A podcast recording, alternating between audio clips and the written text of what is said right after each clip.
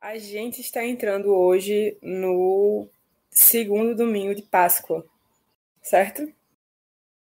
E eu não sei o quanto de vocês sabem que, enfim, a Páscoa não se resume a, ao domingo passado. Domingo passado a gente celebrou é, o domingo da ressurreição e a gente meditou nesse texto, no, no texto da, da ressurreição de Jesus, e a gente falou sobre isso. A gente falou sobre como o calendário cristão meio que gira em torno desse fim de semana da crucificação e da ressurreição de Jesus. Meio que a gente está sempre caminhando para ele e saindo dele em missão. E antes da Páscoa, a gente tem um período da quaresma, né? A gente tem um período de 40 dias de jejum é, e de um período de contrição e de arrependimento, e é um período mais é, introspectivo na, no calendário litúrgico. E depois do domingo de Páscoa, a gente tem um período de 50 dias de celebração e de festa.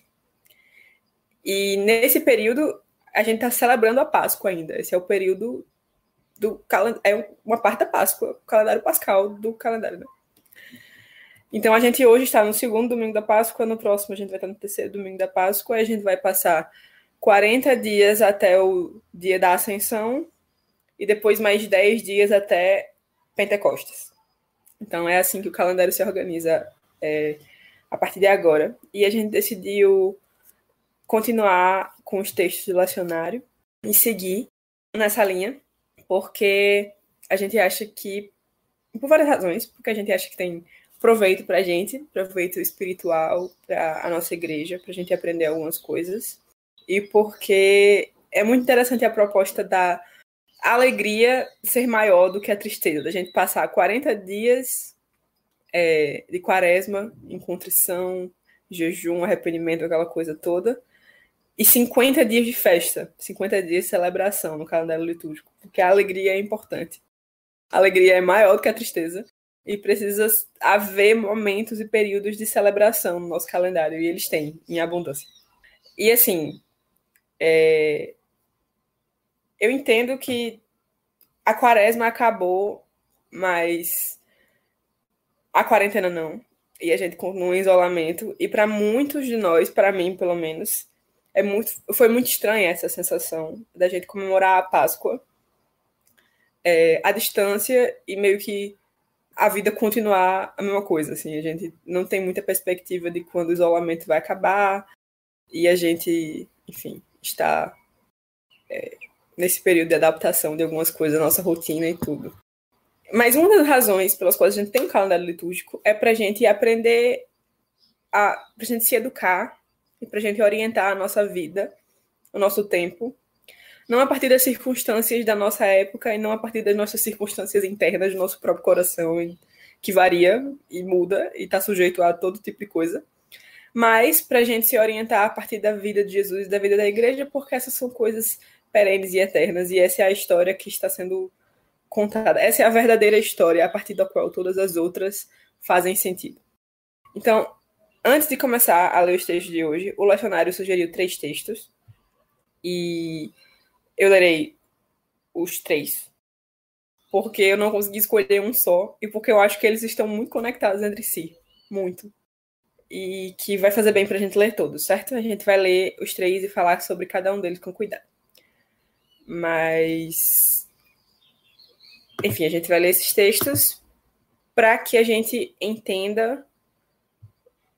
Tipo, a gente comemorou o domingo da ressurreição e agora a gente vai, nesses próximos dias, nesses próximos 50 dias, de, que simbolizam o tempo que Jesus passou com os discípulos antes de ascender e depois que ele ascendeu antes do Pentecostes, né, antes da vinda do Espírito. A gente vai falar um pouco sobre algumas aparições de Jesus após a sua ressurreição, e existe uma relação muito grande nesse período entre a ressurreição de Jesus e o, a vida dos discípulos. Durante a Páscoa, a gente passa muito tempo falando sobre a pessoa de Jesus, a missão de Jesus, a identidade dele e o que ele veio fazer. E agora, nesse período, a gente vai falar muito de como os discípulos foram impactados pela vida de Jesus, como a ressurreição os atingiu. Tá entendendo? Então é isso que a gente vai fazer. A gente vai ler esses três textos. Eu vou ler na Almeida do século. Não, Almeida não, perdão, a NVI. Mas eu vou pedir que você acompanhe na sua casa, onde você estiver. E antes de começar a ler os textos, eu queria orar de novo. Porque orar não quer demais. E aí geralmente tem tipo um texto só, mas hoje tem três, então eu vou orar antes de ler todos, certo? Senhor Deus, a gente se coloca diante do Senhor, a gente vai ter contato agora com a tua palavra. E a gente pede que o Senhor abra os nossos ouvidos, abra os nossos olhos para que a gente aprenda de ti e seja ensinado pelo teu Espírito, Senhor. E nós te agradecemos pela tua presença no meio da tua igreja, em nome de Jesus. Amém. Amém. A gente vai começar pelo, pelo texto do Evangelho de João, certo? É João, capítulo 20, do versículo 19 ao 31. Eu aviso logo que a razão pela qual eu escolhi colocar esses textos nessa ordem, eles estão em ordem cronológica. A gente vai ler os três textos em ordem cronológica, porque eu acredito que vai fazer mais sentido assim. Mas eu adianto logo que, pelo menos da maneira que eu avaliei e que eu consegui entender, os outros textos meio que emanam desse, emanam do evangelho e se conectam com ele de alguma forma, sabe? Muito bonito, assim. Você não. É bonito ver essas conexões e como a Bíblia é uma, uma só história, uma só ela só tem um tema, sabe? Ela está apontando para a mesma coisa. E você vê isso em diferentes gêneros. A gente vai ler uma carta, vai ler um trecho do Evangelho, vai ler um trecho de Atos, mas é tudo sobre a mesma coisa. Mas enfim, falei demais já. João, capítulo 20, a partir do versículo 19 até o versículo 31. Diz assim a palavra de Deus: Ao cair da tarde daquele primeiro dia da semana, estando os discípulos reunidos a portas trancadas por medo dos judeus, Jesus entrou pôs-se no meio deles e disse: Paz seja com vocês. Tendo dito isso, mostrou-lhe as mãos e o lado. Os discípulos alegraram-se quando viram o Senhor. Novamente Jesus disse: Paz seja com vocês. Assim como o Pai me enviou, eu os envio. E com isso soprou sobre eles e disse: Recebam o Espírito Santo. Se perdoarem os pecados de alguém, estarão perdoados. Se não os perdoarem, não estarão perdoados. Tomé, chamado Dídimo, um dos doze, não estava com os discípulos quando Jesus apareceu. Os outros discípulos lhe disseram: Vimos o Senhor. Mas ele lhes disse: Se eu não vi as marcas dos pregos nas suas mãos, não colocar o meu dedo onde estavam os pregos, não puser a minha mão no seu lado, não crerei. Uma semana mais tarde, seus discípulos estavam outra vez ali e Tomé com eles. Apesar de estarem trancadas as portas, Jesus entrou, pôs-se no meio deles e disse: Pai seja com vocês. E Jesus disse a Tomé: Coloque o seu dedo aqui, veja as minhas mãos. Estenda a mão e coloque-a no meu lado. Pare de duvidar e creia. Disse-lhe Tomé, Senhor meu e Deus meu. Então Jesus lhe disse: Porque me viu, você creu? Felizes os que não viram e creram. Jesus realizou na presença dos seus discípulos muitos outros sinais miraculosos, que não estão registrados nesse livro. Mas estes foram escritos para que vocês creiam que Jesus é o Cristo, o Filho de Deus, e crendo, tenham vida em seu nome. Amém. Amém. A gente tem está aqui diante do, do primeiro trecho dos evangelhos e do primeiro texto de hoje. Uma vez eu estava lendo, não lembro se foi um comentário ou um livro, mas que sobre as evidências de que é, o registro dos evangelhos era confiável, historicamente falando. Tipo assim, que você podia realmente acreditar no que estava sendo dito e tudo mais. E uma das razões que as pessoas dão é porque os evangelhos retratam coisas que tira completamente a credibilidade dos envolvidos, assim, tipo, dos discípulos, principalmente. Jesus não, mas dos discípulos. Por exemplo, é, os evangelhos, todos os evangelhos relatam, de, com algumas diferenças pontuais, mas que as pessoas que viram Jesus ressurreto primeiro foram mulheres. E mulheres não eram muito confiáveis naquela época, no sentido de trazer e carregar informação importante, sabe? Tipo assim, você não confiava uma informação crucial para o desenvolvimento da sua religião a uma mulher. Por que, que você faria isso? E meio que era uma das razões pelas quais as pessoas ficavam, hum, não sei, será que esse negócio de Jesus ressurreto é verdade? Mas é isso que acontece. As mulheres foram as primeiras ver Jesus ressurreto e isso era meio que isso conta a favor dos discípulos estarem falando a verdade, porque se fosse mentira, eles inventariam de outro jeito e colocariam outra pessoa vendo Jesus primeiro. Não apenas isso, dessa questão das mulheres, que é muito interessante, Pedro falou semana passada sobre isso, sobre Maria Madalena, mas os discípulos são frequentemente pessoas obtusas, cegas, assim, não entendem o que Jesus está falando. Então, nesse trecho, a gente tem discípulos que estão medrosos, se reunindo com portas fechadas, porque eles estão com medo de serem presos pelos judeus, e um discípulo que abertamente duvida que o evento aconteceu, tipo, ele nem quer crer, nem quer acreditar. Então, todo o mérito dos evangelhos e todo toda a força dos evangelhos, ela está totalmente dependendo de Jesus, porque os discípulos de Jesus são estranhos e pessoas de personalidade duvidosa, pelo menos nesse momento, assim, durante os evangelhos. Em Atos, a gente vai ver que dá uma mudada isso, eles dão uma melhorada. Mas é, a gente começa com essa é, com esse quadro, certo? Vamos analisar essa cena direitinho. Dentro, a gente vai falar sobre esse, esse trecho que a gente leu, dentro do contexto que é o Evangelho de João. A gente vai tentar conectar essas, esse, esse acontecimento que João está narrando com outras coisas que ele falou em outros momentos do seu Evangelho. Porque o Evangelho de João ele é muito separado. Separado não, porque enfim, está narrando os mesmos acontecimentos dos outros evangelhos, eles estão todos contando a história de Jesus, da sua morte, da sua ressurreição. Mas existe uma razão pela qual a gente chama, assim, a gente agrupa os outros evangelhos e João fica meio que à parte, ele é diferentão. E ele, ele tem muitas conexões internas, assim, ele é uma história fechada nele mesmo. Né? E aí, beleza. Jesus, a gente começa a cena no, no domingo, o primeiro dia da semana, os discípulos estão reunidos a portas trancadas por medo dos judeus, porque Jesus, o mestre deles, morreu e eles provavelmente acham que eles vão ser os próximos, que eles vão ser perseguidos e que eles vão ser mortos juntamente com da maneira que Jesus foi, né? Então, ele não é uma situação assim muito positiva, muito esperançosa. E aí a gente descobre que Jesus entrou, pôs-se no meio deles e disse: Pai seja com vocês. O que é estranho, que a porta está fechada. Então, e ele faz questão de explicitar, assim, a porta estava trancada.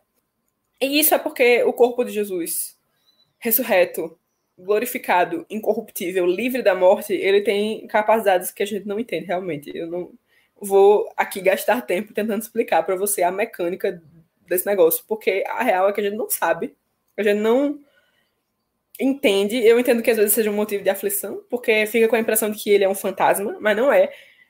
é. Jesus, os evangelistas fazem questão de mostrar que Jesus ele tem um corpo, ele pode ser tocado, ele come, ele abraça, ele, Maria tenta segurar ele, então ele, é um, ele não é uma alma, ele não é um espírito, ele é um corpo diferente, um corpo renovado. E uma das metáforas que eu mais gosto, eu não sei se vai ser útil para você, foi muito para mim, é que para nós que estamos presos nesse corpo corruptível, sujeito à morte e ao pecado e etc. E que ainda não participamos plenamente na restauração da ressurreição. Plenamente, participamos, mas ainda não plenamente na restauração e na nova criação, porque Jesus ele é prim, o primeiro, o primogênito, as primícias da nova criação. Toda a criação está se encaminhando para o estado que Jesus já chegou lá, certo? E nós vamos participar disso plenamente. Mas Jesus é o primeiro, é isso que Paulo fala no, na carta aos Coríntios. Ele é a primícia dentre os que dão. E C.S. Lewis, quando ele vai falar sobre isso, ele usa uma metáfora interessante. E ele fala que é como se a gente vivesse num mundo de duas dimensões. Tipo assim, e todo mundo é, sei lá, um quadrado.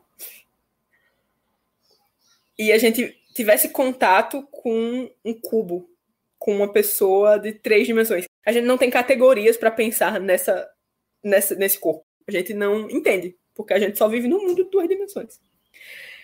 E Jesus é uma coisa a mais. O corpo dele é algo a mais que a gente ainda não tem a capacidade de captar, mas o que a gente sabe com certeza é que era um corpo e que ele atravessava paredes. É isso que ele faz. E aí ele aparece é, dentro da sala que está trancada. E ele fala para os discípulos: Pai seja com vocês. E aí ele mostra as mãos e mostra o lado, porque Jesus não apenas foi crucificado, mas vocês lembram, né? Que passaram uma lança aqui no meio dele. Pronto. E quando ele fala. É, é, gostaria de falar um pouco sobre esse trecho aqui, pai, seja com vocês. Porque essa é uma. Tipo, a gente, a gente vê nesse momento que ele vai, ele fala isso, ele mostra as mãos, e Jesus repete isso depois.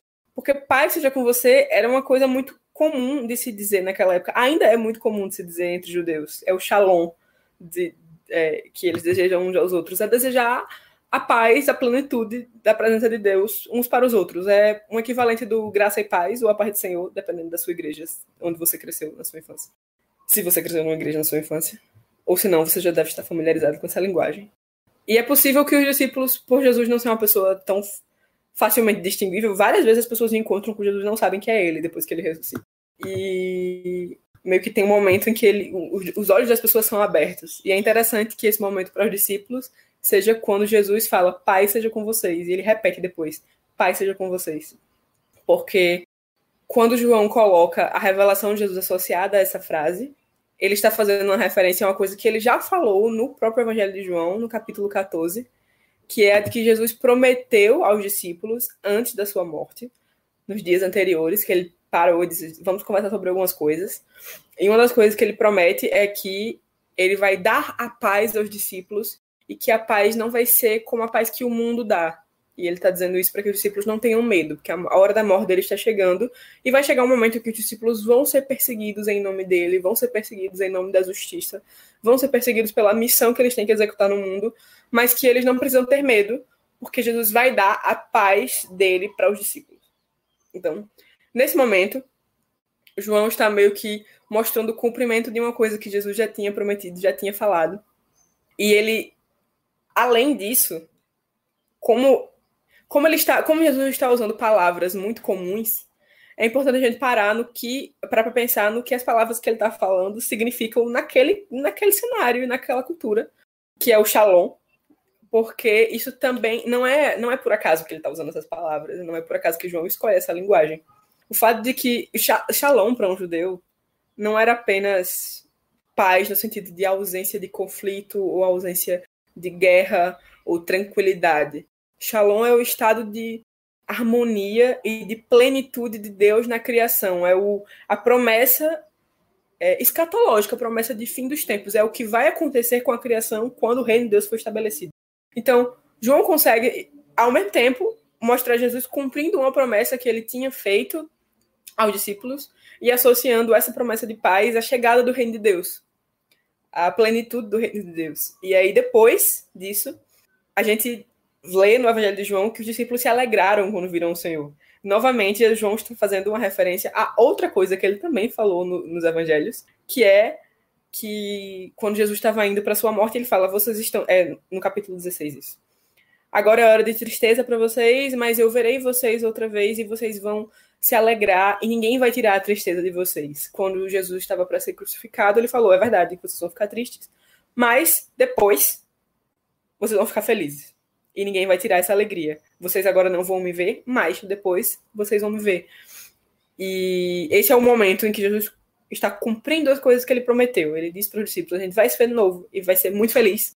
E eles realmente estão se vendo e eles ficam muito felizes. E aí, é, depois Jesus faz mais um adendo nesse combo de coisas acontecendo nessa cena.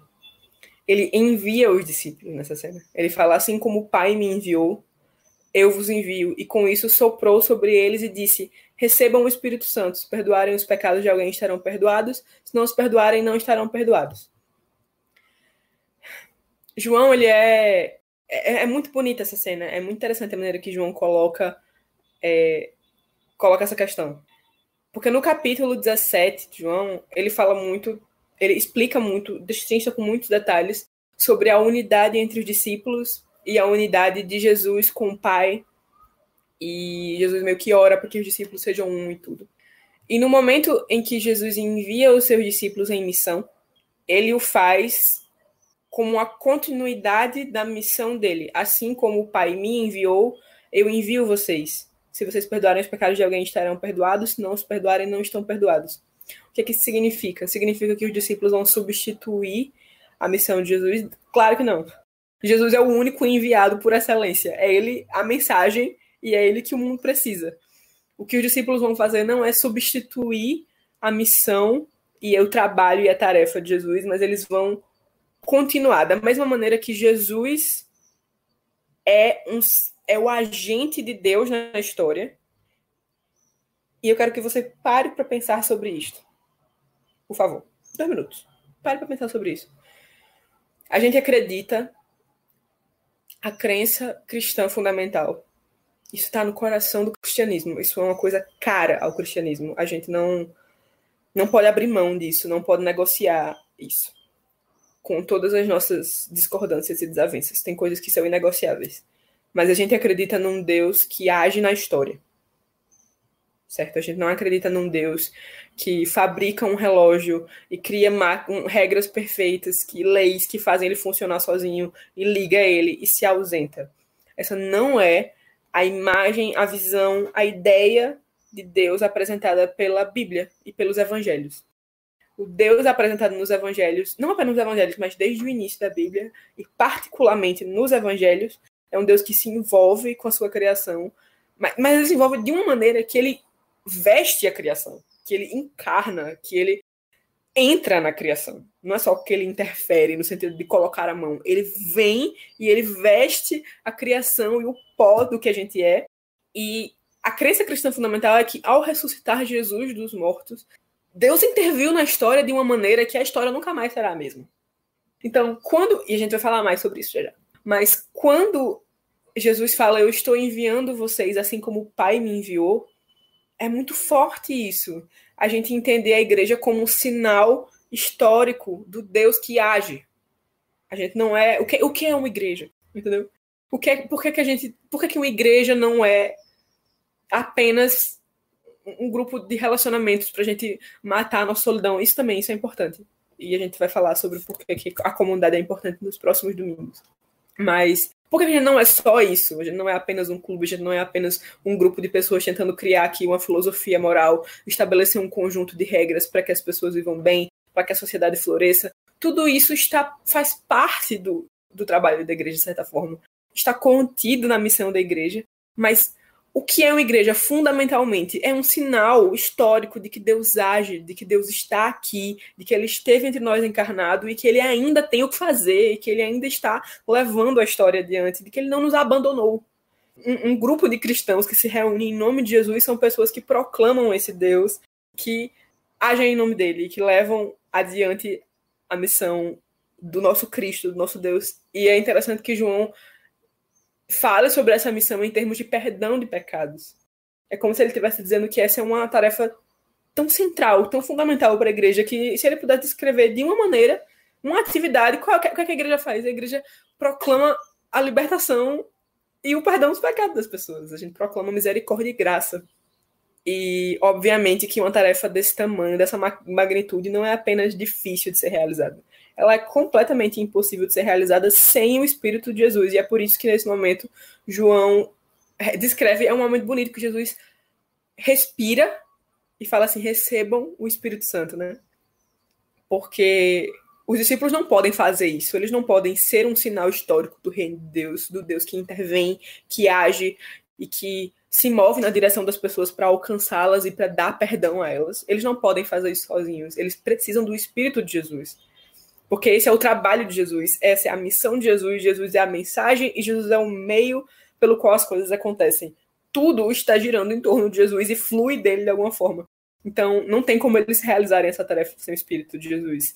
E essa imagem que João usa de Jesus respirar sobre os discípulos e soprar neles é muito bonita, porque ela faz uma referência a Gênesis, né? Talvez seja mais a mais fácil assim da gente capturar. A gente lembra que no momento da criação, Gênesis capítulo 2, é, Deus cria o ser humano a partir do barro, é assim que a poesia da criação, em Gênesis 1, 2 e 3, fala que Deus cria o ser humano a partir do barro e que ele sopra a vida divina nas narinas do homem.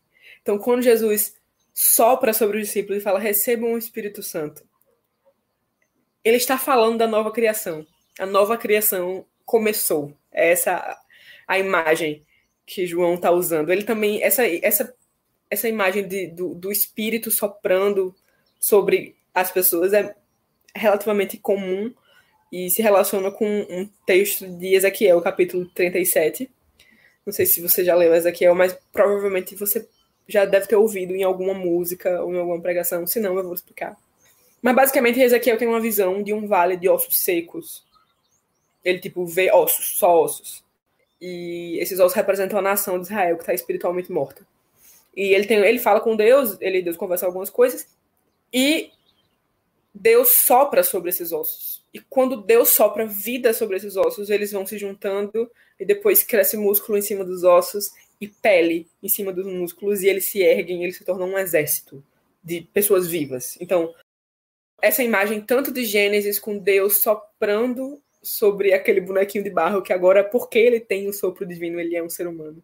E essa imagem de coisas mortas que vêm, voltam à vida, literalmente ele está erguendo os mortos através do sopro divino. Essas duas são imagens muito poderosas da ressurreição e da nova criação, que é o que Jesus está simbolizando e ele está falando nesse momento. É, isso que ele, é, é esse o evento da Páscoa, e é disso que se trata a Páscoa, né? E é muito bonita a maneira que João meio que deixa isso nas. É, faz essa conexão narrativa entre esses momentos do Antigo Testamento e Jesus. É muito bonito quanto Jesus é o cumprimento de promessas e de coisas faladas no Antigo Testamento e que tudo volta para ele, tudo está apontando para ele de alguma forma. É, e aí eles têm esse momento, certo? Nesse, assim, a, a partir do esse, esse trecho poderia ser dividido em duas partes. E a segunda parte é sobre Tomé. Tem muito que pode ser falado sobre Tomé. É homem incrível, realmente. Mas, tentando resumir, para a gente não se estender muito num texto só, Tomé não está presente nesse primeiro momento em que Jesus fala com os discípulos, em que ele dá a missão para os discípulos, em que ele aparece os discípulos veem as marcas na mão, veem as marcas no lado. Ele não está lá. E o seg a segunda metade do texto que a gente leu se preocupa muito em deixar claro que Tomé está na mesma situação dos discípulos antes de Jesus aparecer. Ele não viu a tomba vazia, ele não viu Jesus ressurreto, ele não ouviu falar, não ouviu a voz diretamente de Jesus, né? E uma semana depois, ou seja, no próximo domingo, eles ainda estão se reunindo em portas fechadas ainda. E os discípulos falam para ele que viram o Senhor, e ele fala: Se eu não vi as marcas dos pregos nas suas mãos, não colocar o meu dedo onde estavam os pregos, não puder, puser a minha mão do seu lado, eu não vou crer. E a mesma coisa acontece: Jesus entra num cômodo que está de portas fechadas, ele novamente se revela a partir do Pai, seja com vocês. Só que nesse momento, nesse segundo domingo, Tomé está entre os discípulos, e aí Jesus fala para ele: Coloque seu dedo aqui, veja as minhas mãos, estenda a mão e coloque-a no meu lado. Pare de duvidar e creia. E Tomé faz uma das declarações mais lindas dos evangelhos, que é dizer Senhor meu e Deus meu. Ele vê Jesus e ele reconhece quem Jesus é. E é interessante porque a gente. João é o evangelista que mais destrincha Tomé. Os outros evangelhos falam do Tomé, mencionam Tomé na lista de discípulos. Mas é, João não. João menciona Tomé no evento da ressurreição de Lázaro, em João capítulo 11. Tomé é o discípulo que, quando Jesus fala que está indo para a Judéia, para um lugar onde as pessoas provavelmente o estão perseguindo. Tomé é a pessoa que fala: vamos com ele para morrer com ele. Ou seja, ele é leal, porém um pouco pessimista, realmente. Ele pensa: é, vai morrer tudo mesmo, mas é isso, tem que ir atrás do homem. Pronto. João capítulo 14, é, Tomé faz uma pergunta para Jesus. Jesus fala, tá falando sobre o caminho que ele tem que seguir. E Tomé fala que ele não entende qual é o caminho, e Jesus meio que responde que ele é o caminho, a verdade e a vida, que é um versículo bem famoso, é um versículo em resposta a uma coisa que Jesus falou e que Tomé não entendeu. Mas isso também é uma constante nos discípulos, não entender o que Jesus está falando. E aí esse terceiro amante que Tomé aparece no, no, no Evangelho de João é esse, em que... E é tão fácil se identificar com ele, sabe? Tão fácil de entender. Essa dúvida, esse, essa angústia de não, não conseguir crer, a não ser que você tenha prova, que você tenha evidência, que você consiga tocar na ferida e dizer é ele. E é, é, triste porque ele meio que ficou conhecido como o discípulo que duvida, o discípulo que não tem fé o suficiente. E eu fico me perguntando o quanto disso não é só Tomé talvez se protegendo por porque a ressurreição é boa demais para ser verdade, sabe? A ressurreição é uma notícia muito boa. E existe um número limitado de frustrações que uma pessoa pode enfrentar na vida né, antes de sucumbir. Enfim, é, eu não, não, gostaria de me aprofundar muito na psicologia de Tomé nesse momento, porque não é o ponto. O ponto é que Jesus, de alguma forma, sabe dessa dúvida que Tomé tem. Ele ouviu as palavras de Tomé, mesmo não estando presente no momento que ele as pronunciou. E quando ele aparece novamente e Tomé está lá, a primeira atitude de Jesus não é não é repreender Tomé pela sua dúvida, entende? Não é humilhar ele de maneira nenhuma. Jesus é uma pessoa que ele falou já, inclusive no Evangelho de João, que é ruim que as pessoas tipo só acreditem quando elas veem sinais, quando elas têm milagres. João capítulo 4, Jesus fala isso. Vocês creem só porque vocês estão vendo coisas maravilhosas acontecendo. E nesse mesmo trecho Jesus fala, você na, na minha na minha tradução e provavelmente na sua, fica como uma pergunta, né? Por que me viu, você creu? Felizes os que não viram e creram. Mas o original não necessariamente é uma pergunta, é provável que seja apenas uma afirmação que Jesus está fazendo. Você viu a mim e você creu. Assim como os outros discípulos, exemplo, naquele momento, precisaram ver para crer. Mas bem-aventurados vão ser aqueles que não viram e creram, aqueles que vão vir depois por causa do testemunho e da missão. Mas naquele momento, Tomé precisa daquelas provas. Ele precisa daquela experiência para crer, sabe? E a primeira atitude de Jesus é se dispor. Tipo assim, é, é disso que você precisa. Você precisa tocar nas minhas feridas, você precisa ver o meu lado para saber que sou eu. Então venha e toque, sabe? E ele fala: é isso que você precisa para deixar de ser um incrédulo? Não seja um incrédulo. Creia, vem aqui e toque. E Tomé faz essa declaração linda, que é meu Senhor e meu Deus. É uma, é uma das. É uma confissão. E uma das coisas interessantes sobre esse momento é de que o Evangelho de João ele é muito preocupado com fé, com o ato de crer. Ele não usa muito o substantivo fé, mas ele usa o verbo acreditar, o crer, muitas vezes. Ele usa muito mais do que os outros evangelhos. E aparece no Evangelho de João cerca de 100 vezes o verbo, assim, acreditar, crer. Enquanto todos os outros evangelhos juntos é cerca de 35 vezes. E é mais ou menos o mesmo número de vezes que aparece em todas as cartas de Paulo, o verbo crer juntas, para você ter uma ideia. Então, João, ele é muito preocupado com o ato de crer. Ele não está tão preocupado em dar uma doutrina, em dar o conteúdo da fé. Tá entendendo? Mas ele está preocupado em mostrar para a gente a importância de acreditar, e de confiar e de crer. Então, por, eu acredito que seja por isso que ele coloca essa história que não está presente nos outros evangelhos. É, esse momento que Tomé sai desse lugar de dúvida e de medo e ele confia em Jesus, ele crê em Jesus. E o interessante é porque ele não fala se Tomé tocou nas feridas ou não. A gente não sabe. Talvez ele tenha tocado. Talvez não. O chocante dessa cena não é o fato de que, enfim, Tomé. das feridas terem sido tocadas. O chocante dessa cena é o fato de que Jesus se permite ser tocado. E de que ele está lá disposto a lidar com a dúvida e com a incredulidade dos seus discípulos ainda. Ele voltou dos mortos, ressuscitou e ele ainda é a pessoa paciente que ele sempre foi com os discípulos. Ele continua sendo o mestre amoroso e sofrendo a incredulidade dos discípulos. Ele continua sendo essa pessoa.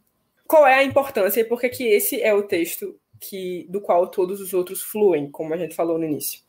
Porque nesse texto, até agora, a gente falou sobre a paz que Jesus dá aos discípulos, a gente falou sobre a alegria que Jesus dá aos discípulos, a gente falou sobre a missão da igreja que Jesus estabeleceu e como ela é uma continuidade do sinal do reino de Deus na história. A gente falou sobre a presença do Espírito Santo, a gente falou sobre a nova criação, a gente falou sobre a fé no Jesus ressurreto.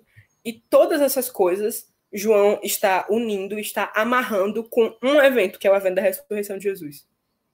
Ele está querendo dizer que da ressurreição de Jesus emana tudo isso: paz e alegria e fé e nova criação. Ele está pegando todos os temas que ele falou ao longo dos seus evangelhos, eles estão culminando, estão sendo completos, estão sendo preenchidos na, na, no evento da ressurreição de Jesus. Tudo está se cumprindo, tudo está acontecendo, a nova criação está começando. Isso é muito empolgante e muito bonito. Que a paz e a alegria e o testemunho e a nossa missão, tudo isso vem de Jesus, de certa forma. E o segundo o segundo texto, a gente vai. Eu, eu gostaria, assim, gastei mais tempo com esse texto porque ele realmente é muito central, assim.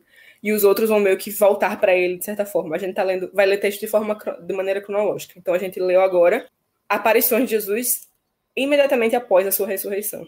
E o segundo texto do que o Lacionário sugere é Atos capítulo 2, do versículo 22 ao 32, que é o que acontece quando os discípulos saem em missão. O que é que acontece quando os discípulos vão e fazem isso que Jesus enviou ele, eles para fazer.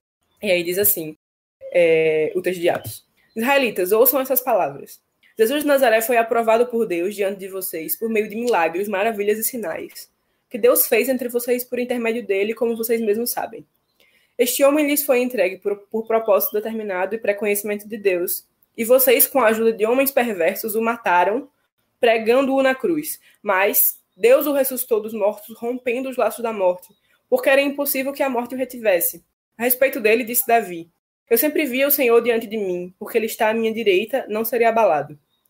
Por isso o meu coração está alegre e a minha língua exulta. O meu corpo também repousará em esperança, porque tu não me abandonarás, me abandonarás no sepulcro, nem permitirás que o teu santo sofra decomposição.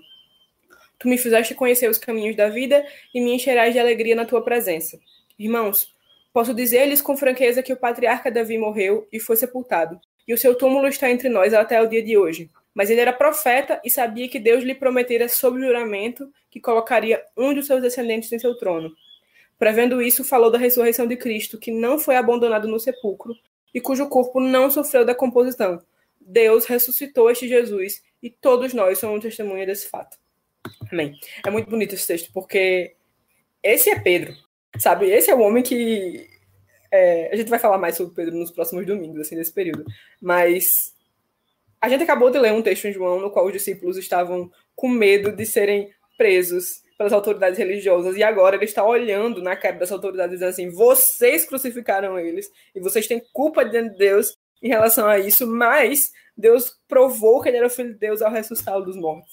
É uma coragem que você não espera de Pedro realmente, que é uma coisa muito sobrenatural, uma mudança sim, de comportamento, de atitude, de disposição sobrenatural operada pelo Espírito Santo na vida de Pedro.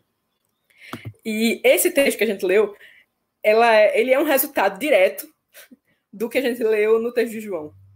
Quando Jesus envia os seus discípulos, ele os envia para pregar essa mensagem. E eu tem várias coisas que a gente poderia dizer sobre isso, sobre esse texto, porque ele é riquíssimo. Mas a gente vai focar no, no, no tema de hoje, que é o seguinte: a missão dos discípulos ela nasce da ressurreição, como a gente viu em João capítulo 20. Ela está enraizada na ressurreição, mas a ressurreição também é o conteúdo da mensagem. Entende isso? Isso é porque a ressurreição é um evento. É, é, ela, a ressurreição muda o jogo completamente, muda as regras do jogo completamente. A ressurreição tira o medo da morte dos discípulos. E isso é o que os impulsiona e é o que os capacita a proclamar este fato. E ele, ele se preocupa em deixar claro que eles são testemunhas oculares. A, mensagem dos discípulos, dos apóstolos, particularmente, é muito essa em Atos. Eles estão falando assim: a gente viu essas coisas. A gente viu esse homem ressurreto. A gente acompanhou o ministério dele por três anos. A gente viu ele pregando o reino de Deus. A gente viu ele fazendo milagres no nosso meio. A gente viu que Deus o confirmou. Vocês entregaram ele para ser morto. Ele foi morto pelos romanos. Ele foi traído pelos judeus mas Deus confirmou o ministério dele, confirmou a identidade dele, ressuscitando ele dos mortos, porque ele não poderia permanecer morto. Ele não poderia morrer, a morte não poderia segurá-lo. Por quê? Porque ele é o Messias prometido da linhagem de Davi. Pedro, quando está falando para uma audiência judaica, ele está falando. E, assim, a expectativa de um Messias da linhagem de Davi era muito forte no primeiro século. Então, Pedro ele faz questão de deixar claro que Jesus ele é o cumprimento da história de Israel. Ele está dizendo assim: a história de Israel chegou em seu ápice. Ela foi cumprida. Tudo que os profetas falavam e o Messias prometido da linhagem de Davi chegou. E o que foi que vocês fizeram? Vocês crucificaram o homem. E Deus ressuscitou o homem dos mortos. E a gente é testemunha dessa ressurreição. E eles não têm mais medo. E eles chegam e declaram a mensagem da ressurreição. E, mas o que eu queria focar nesse texto é a, a, assim, esse, esses últimos versículos, assim. Deus ressuscitou esse Jesus. Todos nós somos testemunhas desse fato. Meus irmãos, o que é uma igreja? O que é, o que, é que uma igreja faz? Isso é particularmente verdade para os discípulos, para os apóstolos que estiveram com Jesus após a sua ressurreição. Mas isso é uma missão da igreja, de todos nós. A igreja é uma testemunha da ressurreição. É isso que nos define enquanto povo. Nós somos nós somos fruto desse evento, entende? E, não, e como a gente pode ver muito bem nesse texto, não é só um evento, a gente não está apenas narrando um evento histórico de maneira aleatória. a gente não está apenas se remetendo a um, a um acontecimento de dois mil anos atrás. A gente está afirmando que esse evento significa a atuação de Deus na história. E essa é a maneira pela qual Deus escolheu se revelar, que ele está vencendo os poderes da morte e do pecado, e de que ele se tornou rei. Essa é a mensagem do reino. A ressurreição de Jesus é a mensagem do reino de Deus. É a mensagem da proclamação do reino de Deus. E esse texto deixa, é, esse trecho de Atos, deixa isso muito claro, como nós somos o povo testemunha da ressurreição. Agora, é diferente você ser a pessoa que catucou na, nas feridas, nos punhos de Jesus, e sermos nós, pessoas que estão no Brasil depois de dois mil anos. A gente, às vezes, pode se sentir desconectado desse fato, como se ele fosse uma coisa distante. E é por isso que a gente precisa ler o próximo texto e o último, que é o mesmo Pedro falando para uma igreja numa carta. E a gente vai ler 1 Pedro capítulo 1, dos versículos 3 ao versículo 9. A gente leu em João capítulo 20 sobre como a ressurreição de Jesus é a fonte de paz e de alegria dos discípulos. A ressurreição de Jesus é a fonte da missão e do espírito que eles precisam para serem capacitados para a missão. A ressurreição de Jesus é a fonte da fé é a partir da ressurreição que os discípulos creem em Deus, creem em Jesus como enviado de Deus.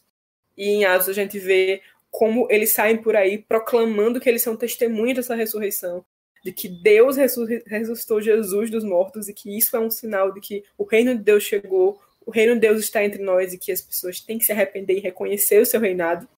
E Pedro, final dos contas, a carta de Pedro, ele diz assim, a partir do versículo 3 do primeiro capítulo: Bendito seja Deus e Pai do nosso Senhor Jesus Cristo. Conforme a sua grande misericórdia, ele nos regenerou para uma esperança viva por meio, por meio da ressurreição de Jesus Cristo dentre os mortos, para uma herança que jamais poderá perecer, macular-se ou perder o seu valor. Herança guardada nos céus para que vocês, para vocês que mediante a fé são protegidos pelo poder de Deus até chegar à salvação prestes a ser revelada nos últimos tempos. Nisso vocês exultam, ainda que agora, por um pouco de tempo, devam ser entristecidos por todo tipo de provação. Assim acontece para que fique comprovado que a fé de você, que vocês têm, muito mais valiosa do que ouro que perece, mesmo que refinado pelo fogo, é genuína e resultará em louvor, glória e honra quando Jesus Cristo for revelado.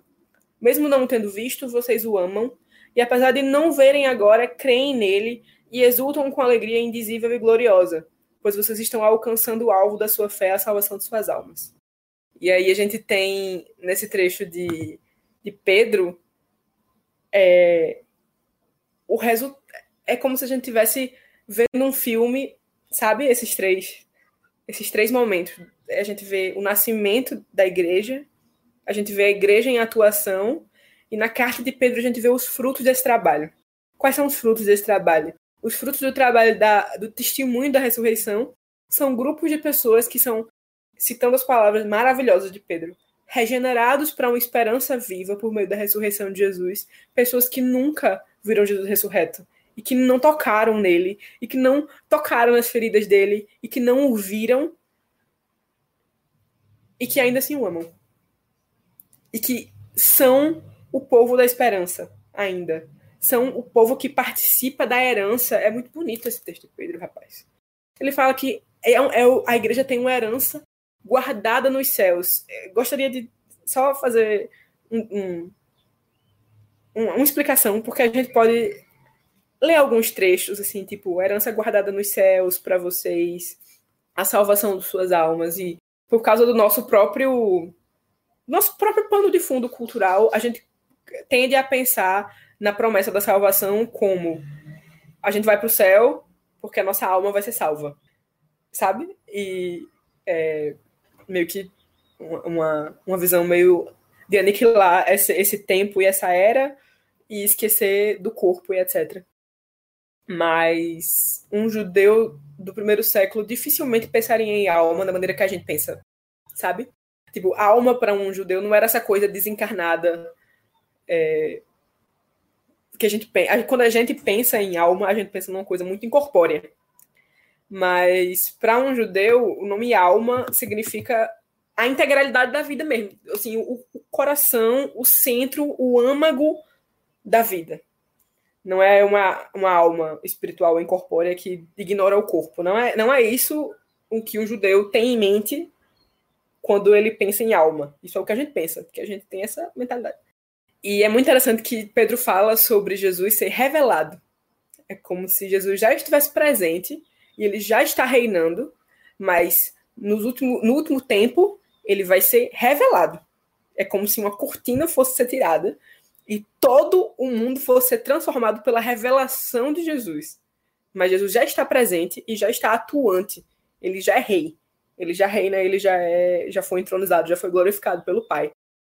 E ele fala da igreja como essa comunidade que tem uma herança guardada, e é uma herança que não se corrompe. Ele fala que é diferente de eu guardar dinheiro, de eu guardar ouro, porque essas coisas, elas, elas morrem.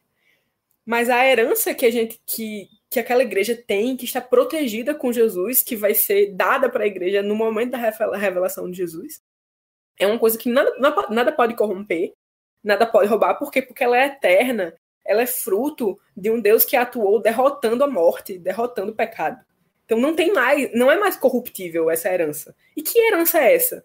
Isso é o que Pedro chama de esperança viva da ressurreição de Jesus. É a promessa de participar na nova criação a promessa de ser feito incorruptível e de viver livre da morte e do pecado, da mesma maneira que Jesus venceu a morte e venceu o pecado na cruz. Participar da vida de Jesus, ser um com Jesus. Essa é a promessa do céu. E eu gostaria muito, meus irmãos, assim, muito, que a gente tirasse, que a gente aprendesse e educasse a nós mesmos a não pensar no céu como um lugar simplesmente em que a gente fica livre dos nossos sofrimentos e que a gente tem coisas boas sabe? Assim, a gente tende a pensar no céu como isso, como um lugar em que a gente vai ter muitos prazeres e que a gente vai ter tudo que a gente quiser e a gente tem uma visão meio the good place, assim, do céu. que é muito ruim. De que a gente vai poder fazer o que a gente quiser e que a gente vai ter tudo que a gente gosta. E certamente existe um nível de alegria e de liberdade na, no paraíso, na eternidade, que a gente não consegue compreender, certamente. E certamente isso inclui também estar livre dos nossos sofrimentos, das nossas dores.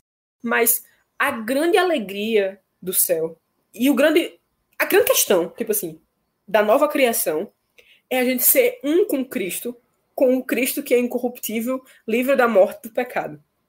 Esse é o ponto da nova criação, entende? E por que as pessoas são regeneradas? Elas têm essa esperança. Pedro fala que elas são regeneradas. Elas têm uma nova vida. Ou seja, é uma esperança que a gente vai participar da plenitude da nova criação com Jesus no futuro, que está guardada com Deus, mas ela faz a gente nascer de novo agora. E ela impacta a maneira que a igreja vive agora. Por que, que isso é interessante? Por que, que isso é bonito é, na, meio que no, no que Pedro está falando para a igreja, né?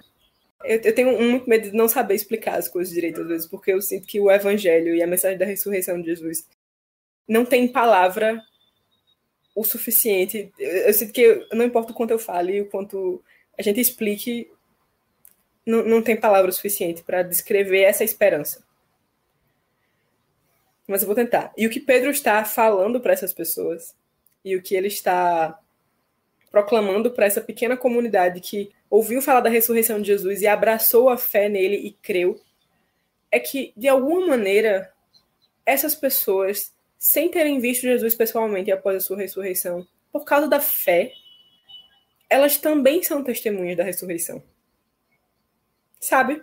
Entende? A gente começa com João capítulo 20 e a gente vê o quanto os evangelistas fazem um esforço para demonstrar que Jesus ressuscitou em carne, ele ressuscitou em corpo. Os discípulos o viram, eles foram testemunhas oculares. João fala que esse foi o propósito pelo qual os evangelhos foram escritos, é para que as pessoas creiam.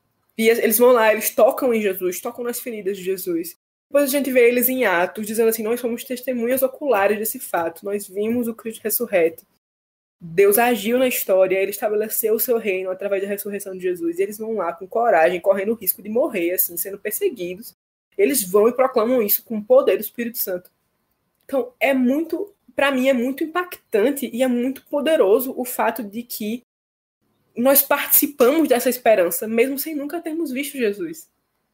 A mensagem de que eu e você, quando a gente recebe o Espírito de Jesus, quando a gente aceita a mensagem da ressurreição de Jesus, quando a gente crê, não de uma maneira apenas de um credo, mas quando a gente tem essa experiência que Tomé teve de dizer meu Senhor e meu Deus, ele é meu, esse Deus que Jesus ressuscitou, que esse Jesus que Deus ressuscitou dos mortos, ele é para mim. Ele é sobre mim também, é sobre a minha comunidade, é sobre essa cidade na qual eu estou depois de dois mil anos. Sabe, é uma fé pessoal, ela não é apenas um conjunto de dogmas, um conjunto de crenças impessoal. É uma, é uma relação, é uma fé que nasce da relação.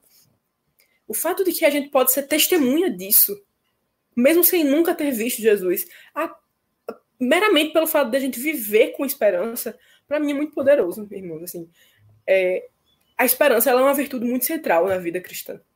Ela é muito central. Ela é uma. A, a gente fala muito sobre fé e a gente fala muito sobre amor. E é fácil, não é fácil, mas assim, é, é, é comum a gente ouvir tanto sobre como essas coisas são, obviamente, tipo, muito centrais na fé cristã. Mas da mesma com a mesma intensidade que os discípulos e os escritores do Novo Testamento falam sobre a importância da fé, de se crer, e a importância do amor, da caridade, do, da, do exercício do amor, porque Deus é amor, e nós conhecemos a Deus através do amor. Eles falam muito fundamentalmente sobre a esperança como, como o coração dessa mensagem da ressurreição. Assim, a gente está esperando por um, um evento, a gente crê num evento inacreditável de Deus na história e a gente ainda está aguardando por isso. A gente tem uma certeza tão grande de que a obra vai ser completa, de que Deus executou e completou a sua obra na, na vida de Jesus quando ele morreu, quando ele ressuscitou, e que ele vai se revelar em plenitude e que essa essa nova criação vai atingir e vai preencher toda a criação. As nossas vidas, os nossos corpos, o nosso mundo da maneira que nós conhecemos. E essa é uma esperança muito grande, sabe? É, e esse texto é muito bonito porque Pedro ele faz essa conexão de que a, a, esperança é fundamentada pela fé. Essas pessoas elas ouviram a mensagem, elas creram, elas tiveram fé e a fé deu a elas uma esperança. E por causa dessa esperança eles podem sofrer provações e eles podem aguentar grandes dificuldades porque eles estão completamente tranquilos de que o Jesus que ressuscitou, o Jesus que Deus ressuscitou dos mortos, é a promessa da nova criação de Deus para eles e para a humanidade e para o mundo. E é isso que define a igreja, é isso que define o corpo de, de Cristo. Nós somos o povo testemunha da ressurreição. Nós somos testemunhas oculares? Não, infelizmente. Nós não, pode, não, nós não vimos o corpo de Jesus ressurreto, mas nós recebemos o espírito da ressurreição e a gente vive com o poder dessa esperança. Isso é uma coisa sobrenaturalmente dada a Deus para que creem em Jesus. A gente é um povo guiado por esperança. E a gente vai terminar é, agora pensando um pouco sobre isso, sobre essa tensão que existe entre o. A gente fala muito aqui no Mangue, o já, mas ainda não. A gente crê que Deus agiu definitivamente na história, que o julgamento já foi dado, que esse mundo está condenado, que a nova criação está estabelecida, que Jesus é o primeiro entre, entre a nova criação. E que o que Jesus, o que Deus fez em Jesus, ele vai fazer com o resto da criação. Da mesma maneira que Jesus tem um corpo incorruptível, livre da morte, a criação também vai ficar livre do poder da morte, porque Jesus porque Jesus é a vitória de Deus sobre a morte. E a gente vive o, o que conecta a gente com esse futuro, com essa promessa e o agora, como é que isso impacta a vida da gente agora? Pedro fala pra gente que isso impacta a vida da gente agora quando a gente vive como testemunhas esperançosas. O que faz esse link, essa conexão entre o futuro e o presente e a esperança. Nós somos um povo caracterizado por esperança. E eu estava pensando sobre isso porque como a gente falou no início, é muito estranho a, a gente viver num. A gente vive num mundo muito sofrido.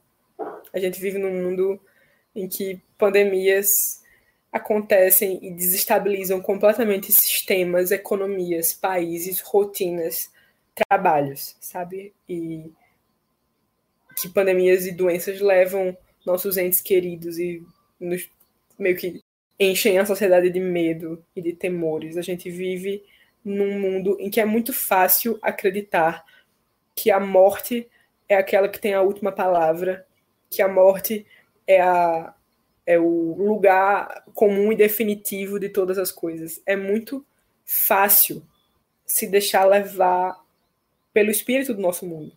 É muito difícil lutar contra isso. Lembrar a nós mesmos todos os dias de que nós não somos o povo da morte. Nós somos o povo da ressurreição, testemunhas da ressurreição. Viver como testemunhas da ressurreição é viver com a certeza, com a paz, a alegria e a tranquilidade de que a morte não é a vencedora sobre a criação. Pedro falou sobre isso de maneira muito bonita no domingo passado. E para viver com essa certeza, a gente precisa da esperança da ressurreição de Jesus. Senão a nossa fé é baseada em sentimentos. Senão a nossa fé e a nossa confiança em Deus ela vai variar com com a situação política do nosso país, com a pandemia que está acontecendo. Eu não estou dizendo que essas coisas, que a gente tem que ficar imune ao sofrimento do mundo. Não é isso. Jesus não ficou imune ao sofrimento. Ele participou e ele chorou com as pessoas. Não é disso que eu estou falando. Eu estou falando da gente orientar, do que é que orienta a nossa vida e o nosso coração, onde é que o nosso coração descansa, sabe? É, a gente, ao longo desses três textos que a gente leu aqui, a gente teve contato com tipos de, diferentes de testemunhas, sabe? Então, eu, eu não sei que tipo de que tipo de crente é você. Quando eu falo crente, eu quero dizer pessoa que crê. É, a gente começou no, no Evangelho de João com um homem declarando: a não ser que eu toque nas feridas dele, a não ser que eu veja a ferida no lado dele, nas mãos, não vou acreditar que ele ressuscitou, sabe?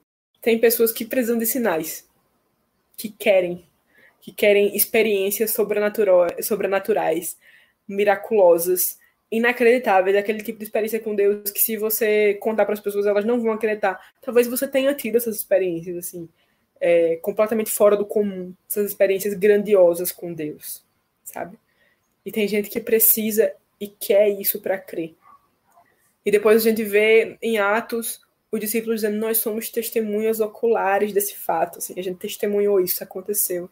E às vezes não é que a gente precisa de um milagre no sentido sobrenatural e incrível da coisa, mas a gente precisa ver de alguma forma. A gente precisa tá naquele ambiente, naquele clima de coragem, de intrepidez e de que a gente às vezes chama de primeiro amor na igreja. A gente precisa daquele aquela série de sentimentos, aquele ambiente que encoraja a fé. E eu acho que. Eu não sei como é que é a sua experiência de fé, mas às vezes a gente fica sentindo falta dessas coisas, sabe? É, de, de ver grandes sinais, ou de, ou de participar e de sentir Deus muito próximo da gente. E eu acho interessante que Pedro fale para uma comunidade de pessoas que eles não, não tiveram essas coisas, sabe? É, são pessoas que creram em Jesus, creram na ressurreição de Jesus e na revelação de Jesus enquanto agente do reino de Deus, como Deus entre nós. E essas pessoas, ele fala, vocês não viram, mas vocês creram. Porque na maior parte do tempo, meus irmãos, a gente não vai ter. Eu não estou dizendo que essas coisas não acontecem, eu acredito que elas acontecem. Eu oro para que elas aconteçam no nosso meio, eu oro para que todo mundo tenha experiências incríveis e sobrenaturais com Deus, porque isso é muito bom. Mas a maior parte da nossa vida não vai ser diante de grandes milagres sobrenaturais. Provavelmente. E a maior parte da nossa vida não vai ser com sentimentos assim transbordantes de alegria e coragem. Porque a gente é assim, do jeito que a gente é. A maior parte da nossa vida, a gente só vai ter a esperança que Jesus ressuscitou. E sabe de uma coisa, meus irmãos? Isso é suficiente. Se a gente não tiver mais nada, a gente só tiver isso, isso basta. Tá entendendo? É isso que Pedro tá querendo dizer quando ele fala: vocês não viram, mas vocês creram. Essas não são pessoas que estão vivendo dias fáceis, não. São pessoas que estão sofrendo perseguição, que estão sendo. estão tendo suas vidas ameaçadas por acreditarem naquela mensagem, que passam dificuldades sérias nas suas vidas. E Pedro fala, tipo, mas não tem problema, porque vocês têm esperança. E porque vocês têm esperança, provação só vai aumentando a fé de vocês, só vai refinando a fé de vocês, vai tirando o que é desnecessário da fé de vocês e deixando só o que é puro, o que é realmente necessário, o que é realmente importante. É como se não tivesse como você. Não, não tem nada. Para uma pessoa que tem esperança na ressurreição, não tem nada que pare essa pessoa. Tudo que acontece de bom ou de ruim Deus usa em favor desta pessoa para aumentar e fortalecer a fé dela, mesmo quando as coisas estão muito difíceis. Então eu queria prometer para você assim que você nunca mais vai ter dificuldade. Eu queria ser desses pregadores que prometem que Deus vai abençoar grandemente sua vida, você vai ter meu Deus, você vai ter seu emprego de volta, sua família vai ser completamente restaurada e não vai ter nunca nenhum problema relacional. Você vai ter todos os seus problemas internos completamente resolvidos. Não sei, irmão. Eu espero que sim, eu espero que Deus abençoe você, todas as bênçãos celestiais. Eu desejo isso para todo mundo. O que eu, no entanto, o que o evangelho dá pra gente não é uma promessa de que vai ficar tudo bem. Esse povo, para quem Pedro está falando, é um povo que está passando por muitas provações e dificuldades. E Jesus falou que ia ter muitas provações e dificuldades, e é isso mesmo. O que, o que Pedro promete é que Deus vai estar presente com, com a igreja em qualquer circunstância. Ele promete assim: não, vocês não vão estar sozinhos. Vocês não vão estar abandonados. Por quê? Porque Cristo está no meio de vocês. Isso é a esperança da glória. Isso é a esperança da ressurreição. Cristo vai estar com vocês e ele vai plantar em vocês a esperança da nova criação. Isso vai ser suficiente. Vocês não precisam de mais nada, não. Isso é suficiente para levar a igreja adiante através de dois mil anos, tem sido suficiente até hoje e vai continuar sendo suficiente. O que é que você e eu precisamos durante as nossas vidas? A gente precisa desenvolver, por causa dessa fé, porque nós temos essa fé, a gente precisa desenvolver disciplinas de esperança e não de desespero, disciplinas de alegria e não de tristeza. E isso é importante por quê? Porque a gente está no meio da quarentena, no período de Páscoa. É muito difícil a disciplina de alegria nesse período. É muito difícil se alegrar numa quarentena em isolamento social. Mas eu vou pedir, agora eu vou pedir encarecidamente para que você, irmão, faça isso. E que você me lembre de fazer isso durante minha semana e eu vou lembrar você. E a gente vai se ajudar. A gente vai lembrar essa semana de celebrar. Porque a gente está no período litúrgico de celebração. A quaresma acabou. Sabe, irmãos? A gente não pode guiar o nosso calendário pelos eventos do mundo. Eu não estou dizendo para você se fechar para o sofrimento, para você ficar imune e se proteger, não é isso. Mas a gente vai tentar criar disciplinas de celebração e de alegria, porque nós somos o povo que testemunha a ressurreição. E a gente tem razões para se alegrar. No meio, das, no meio das dificuldades, no meio da aprovação, no meio das situações impossíveis, a gente é o povo testemunha da ressurreição e a gente tem uma esperança viva. Nós nascemos de novo, nós somos recriados para uma esperança viva. Nossa esperança não é morta. A gente não tem uma esperança que nos decepciona, que nos frustra. Ela não é baseada nos nossos sentimentos, ela não é baseada em homens. Ela é baseada no ato redentor de Deus na história. Jesus ressuscitou e nós temos motivo para ter esperança. E é isso que caracteriza uma igreja, é isso que caracteriza o povo de Deus. Sermos testemunha da ressurreição. E eu espero que, independente da gente ser pessoas que têm experiências incríveis com milagres e eventos sobrenaturais, ou de você só ser um cristão vivendo uma vida ordinária, anônima, com esperança, o reino de Deus é sobre isso. O reino de Deus é sobre esse povo caracterizado pela esperança.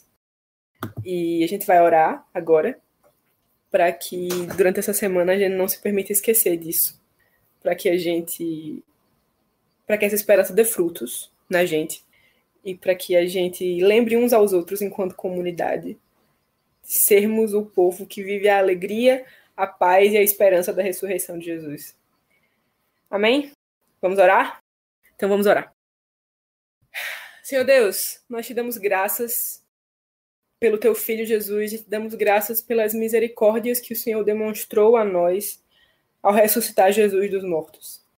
A gente te pede que a esperança viva que o Senhor nos deu através dele dê frutos na nossa vida. A gente pede que o Senhor vença o nosso medo com o teu amor, que o Senhor vença a nossa nosso desespero com a tua alegria, que o Senhor durante essa semana eduque a nossa mente, eduque o nosso coração, eduque as nossas vidas, Senhor, para que a gente seja testemunhas vivas da tua ressurreição, mesmo que a gente não tenha visto o corpo de Jesus ressurreto, mesmo que a gente não tenha tido o privilégio de tocar nas feridas dele, nós acreditamos, Senhor, do fundo do nosso coração, que esse evento ocorreu e que ele é o teu sinal, a tua mensagem de que o Senhor não esqueceu da tua criação, que o Senhor está do lado da sua criação e não contra ela, o sinal de que o Senhor está conosco, trabalhando por nós, que esse trabalho é teu e não nosso, que a gente tem que descansar no que o Senhor está fazendo e viver os frutos dessa esperança, viver os frutos dessa alegria, Senhor.